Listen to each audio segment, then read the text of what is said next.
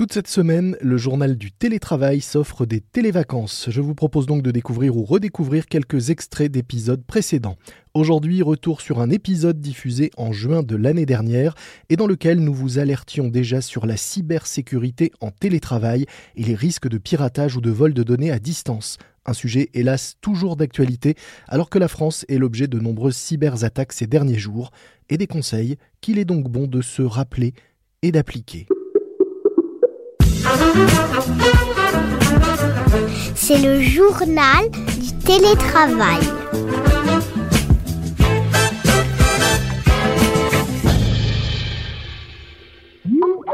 Aujourd'hui, dans le journal du télétravail, j'accueille Romain Chouquet, responsable commercial de Case pour la France chez Quest. Quest, c'est un éditeur spécialiste de la gestion informatique et notamment de la sécurité avec des solutions de gestion des accès, protection des données, sécurité du cloud, etc. Bonjour Romain. Bonjour. Une de vos offres, c'est de permettre aux entreprises d'assurer la continuité d'activité pour leurs salariés en télétravail.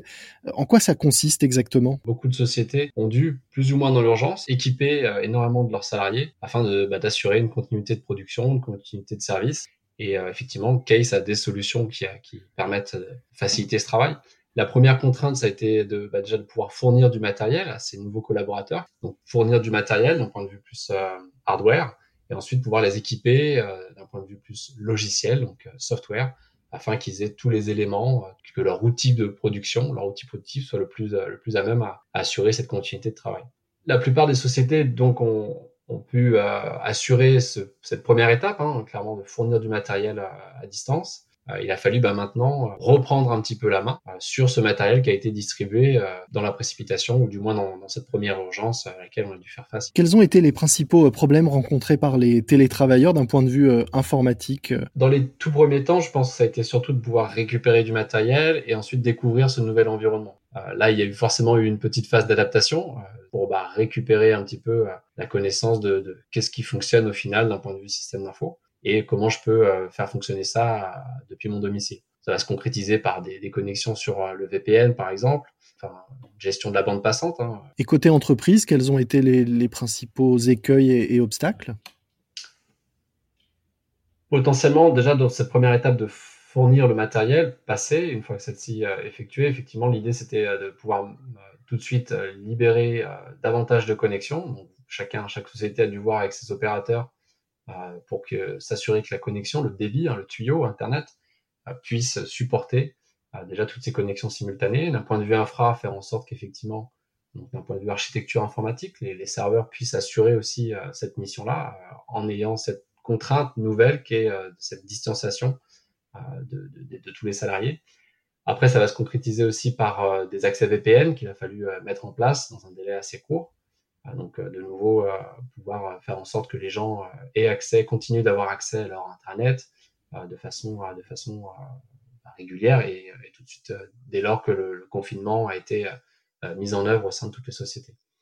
Et ensuite, toute cette phase d'éducation sur des bonnes pratiques, comment je me comporte avec mon matériel à domicile pour que euh, la sécurité et que mon système d'info continue à être productif tout en maintenant la sécurité de celui-ci. Justement, allons-y. Euh, dites-nous concrètement quels sont aujourd'hui les, les, bons gestes à adopter, les réflexes à avoir si on veut à la fois travailler euh, en toute sécurité à domicile et rester productif. Très clairement, ce qui est nécessaire, c'est de, de maintenir ces ces systèmes d'info euh, up-to-date, à jour. Mm -hmm. Tous les éditeurs, Quest, mais les autres également, ont euh, de cesse de mettre à jour de, de, nouvelles versions, de mettre à disposition des, des utilisateurs de nouvelles versions euh, de leur logiciel. Tout simplement parce que c'est au travers de ces nouvelles versions qu'on va pouvoir euh, coller avec euh, les attentes business et les attentes des utilisateurs. Et au-delà de ça, quels sont les, quels sont les risques de ne pas le faire? Si vous ne faites pas cette, cette, cet effort de tout le temps maintenir à jour les logiciels qui sont à disposition de vos collaborateurs, bon, premier écueil, vous allez diminuer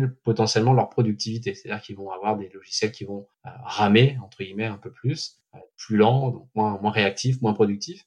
Et ensuite, les risques, c'est clairement d'un point de vue très sécurité, puisque euh, moins vous êtes à jour, plus euh, les, hackers et tout euh, cette face sombre de, l'informatique va avoir à cœur d'aller utiliser ces failles malheureusement, il y a il y aura toujours des failles sur tous les logiciels. Un certain nombre de salariés travaillaient avec leur propre matériel, n'ayant pas eu le temps d'être équipés correctement. Est-ce que ça, ça rajoute une vulnérabilité supplémentaire? Est-ce que ça crée des problèmes potentiellement au sein des entreprises d'un point de vue de sécurité? Oui, très clairement, bien sûr. Parce qu'on n'a pas forcément la main mise complète sur le matériel qui est apporté dans le cas où c'est un collaborateur qui voudrait travailler avec sa machine personnelle. Donc c'est beaucoup plus simple pour les sociétés de fournir du matériel. La société peut davantage sécuriser la machine et, et l'environnement logiciel, l'environnement productif. Et d'un point de vue euh, du coût, est-ce qu'au final ça peut quand même être plus intéressant si on évite un certain nombre de, de problèmes par la suite? Évidemment, on va perdre beaucoup plus d'argent à se faire hacker euh, des données confidentielles de sa société, euh, des numéros de carte bleue, des références d'utilisateurs, de clients ou des peut imaginer des nouveaux plans d'ingénierie, des nouvelles machines euh, qui, qui doivent sortir avant, avant sa, sa date de, de, mise en production, par exemple, ça aurait des coûts et des conséquences bien plus importantes que euh, la perte potentielle d'un laptop ou d'un d'une unité centrale chez quelqu'un. Par la suite, qu'est-ce qu'il faut avoir en tête si on veut généraliser le, le télétravail ou du moins en assouplir euh, la pratique? D'un point de vue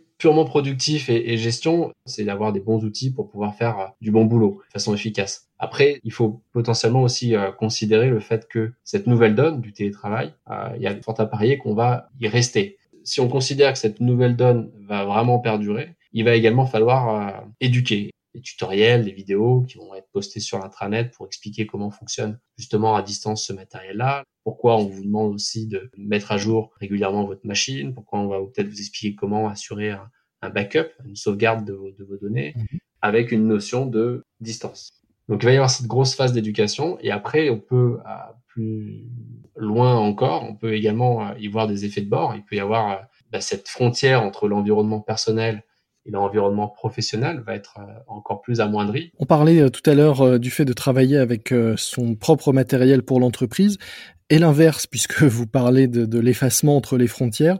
Est-ce que le fait que les ordinateurs et le matériel professionnel soient ramenés à la maison et utilisés euh, par les salariés, mais on peut l'imaginer aussi, euh, pourquoi pas par les enfants euh, qui ont dû faire l'école à la maison pendant un certain nombre mmh de semaines, du coup que le matériel de l'entreprise soit utilisé à des, fins plus personnelles une fois au domicile, est-ce que ça aussi c'est source de problèmes potentiels? Oui, bien sûr. Lorsque précédemment vous étiez à 100% à votre bureau, bah, vous aviez potentiellement voilà une grosse unité centrale, un écran, et du coup vous étiez un peu plus aussi euh, contraint de pas avoir un usage personnel sur votre machine, parce que vous aviez toujours un collègue à côté, dans votre dos, à proximité, donc vous n'alliez pas forcément faire des transactions avec votre carte bancaire, remplir votre panier pour le prochain drive de, votre fin de journée, ce genre de choses. Évidemment, en étant à domicile ou dans des espaces de coworking, on va se sentir un peu plus libre. Et du coup, euh, bah, vont aussi en découler des usages qui étaient différents sur du matériel potentiellement professionnel initialement.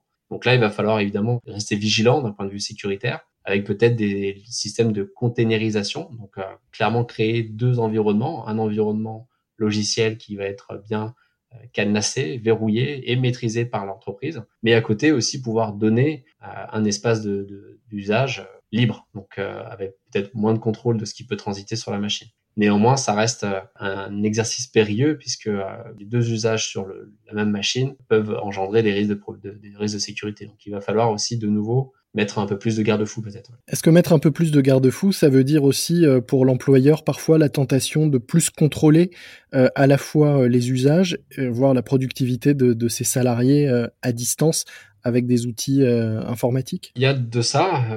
Peut-être, j'ose espérer que c'est pas le cas de toutes les sociétés et que, que même si la confiance n'exclut pas le contrôle, on n'en vienne pas à ce type de tracking, d'outils de gestion ou de monitoring de l'activité sur les postes dans tous les cas, il faut aussi considérer que de l'autre côté, il y a, il y a fort à gagner pour les entreprises. Hein. Il y a énormément de bénéfices.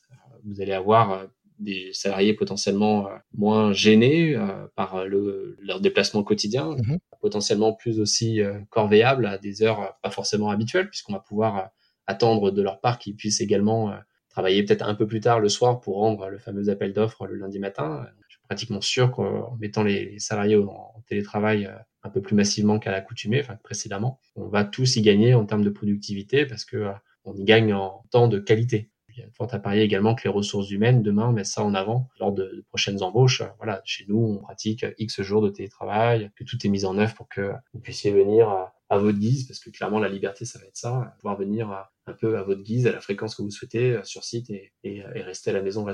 Le tout avec son ordinateur sous le bras et son ordinateur, on l'a bien compris, à jour. C'est important et essentiel pour travailler euh, en toute sécurité et rester euh, productif. Merci beaucoup euh, Romain Chouquet.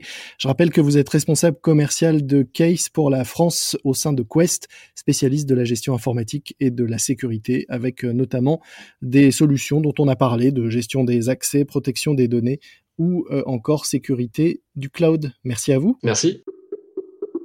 Et c'est la fin de cet épisode best-of du journal du télétravail de management. Rendez-vous demain pour la suite de notre sélection d'épisodes des vacances.